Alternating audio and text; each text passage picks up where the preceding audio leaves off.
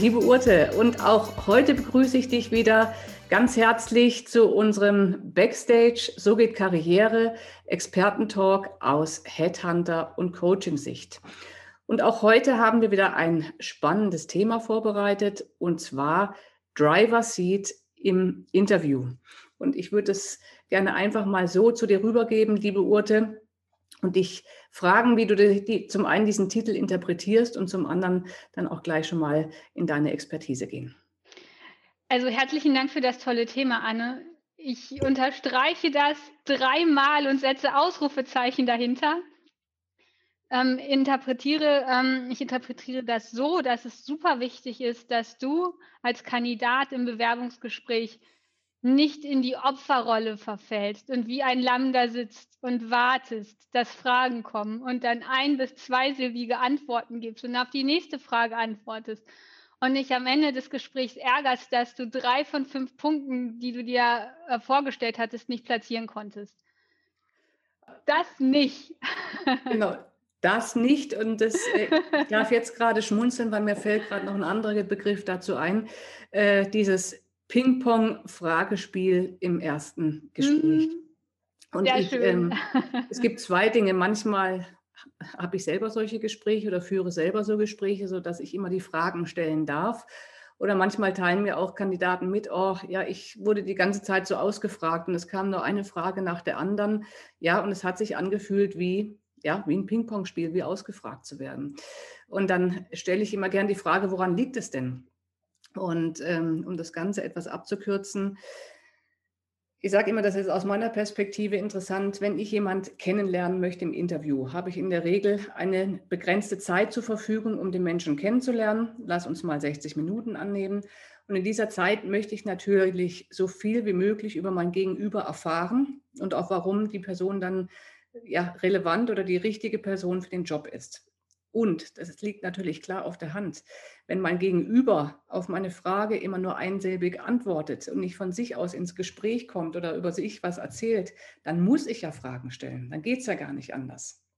Sprich, das hast du ja auch gerade schon gesagt, vom Bewerbercoaching.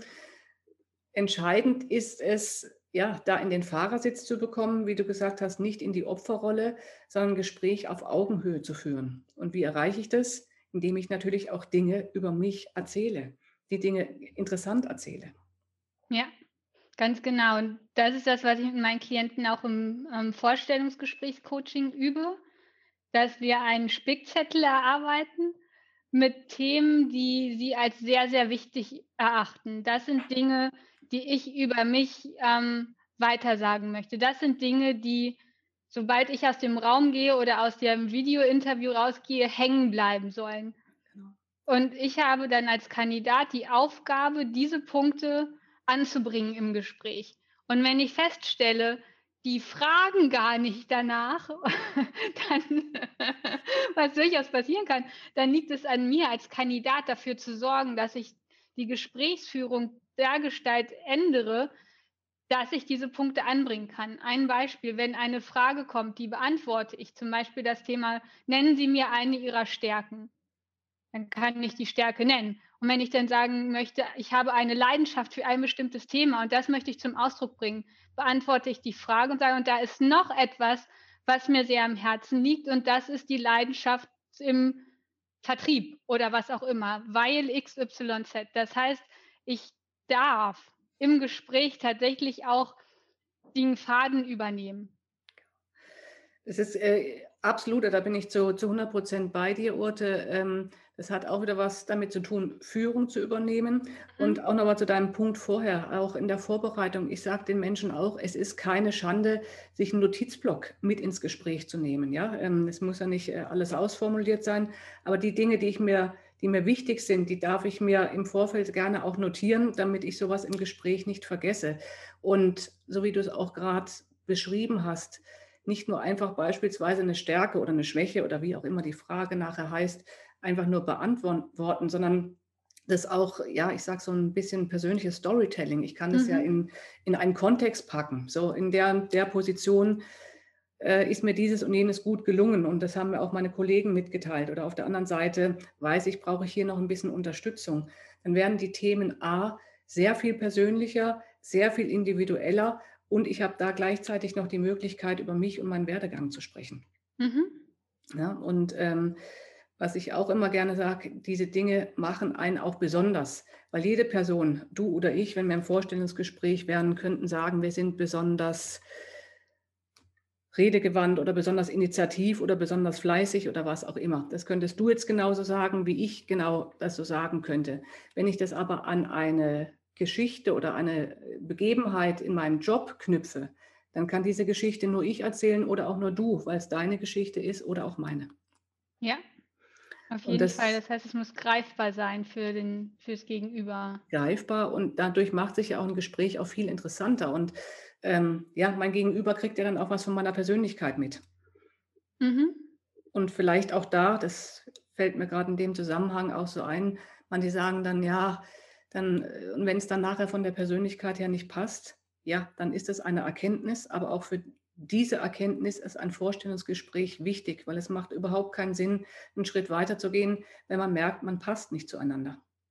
Dann Auf war dafür Fall. das Gespräch gut. Ja, und vielleicht ähm, zum Abschluss noch so einen kleinen Live-Hack, wie das ja heute so neudeutsch heißt, ein Profi-Tipp. Sehr gerne, immer her damit. Also es kann durchaus sein, weil das ja auch eine Stresssituation ist, so ein Vorstellungsgespräch. Absolut. Du hast dein Notizzettelchen, du hast es dir fest vorgenommen. Wir sind am Ende des Vorstellungsgesprächs angekommen und du stellst fest, Mist. Da war noch ein ganz wichtiger Punkt, den wollte ich unbedingt bringen. Ich hatte jetzt nicht die Möglichkeit. Dann kommt ja häufiger auch noch die, die Frage am Ende eines Vorstellungsgesprächs, Frau Höpf, haben Sie noch irgendwelche Fragen? Und dann kannst du deine Fragen vorbringen und sagen, vielleicht habe ich jetzt keine Frage, aber da ist noch ein Aspekt, der mir sehr wichtig ist und der bislang noch nicht zur Sprache kam. Und das ist meine, ich bleibe jetzt wieder bei dem Beispiel, meine Leidenschaft für den Vertrieb. Und dann kannst du diese Karte auch nochmal ausspielen. Das heißt, du hast bis zum Ende des Gesprächs wirklich die Möglichkeit, den Faden immer wieder aufzunehmen. Und so ist es ja auch dieses Thema Führung übernehmen. Ähm, das kann ich dann auch zum Schluss noch hinterher schieben. Wichtig ist nur, dass ich mich dann so präsentiere und die Dinge rübergebracht habe, für die ich auch wirklich stehe. Ja? Mhm. Und ein, ja, auch nochmal ein Praxistipp. Man soll sich natürlich nicht um Kopf und Kragen reden im Vorstellungsgespräch und auch nur um die Dinge berichten, die relevant sind für den Job, aber ich sage auch ähm, meinen Kandidaten immer, alles, was ihr über euch nicht erzählt, weiß das Gegenüber nicht. Ja? Es ist ein erstes Kennenlernen und wenn ihr darüber nicht berichtet, kann das die andere Person nicht wissen. Sie kann es nicht erahnen. Und insofern ist es schon wichtig, die Dinge, auch wenn es einem schwerfällt, über sich zu berichten, die relevant und zielführend für den Job sind. Mhm. Dankeschön für Ihr Schlusswort, Anne. Ganz herzlichen Dank auch an dich und ich freue mich wieder auf nächste Woche. Bis dann. Tschüss. Bis dann.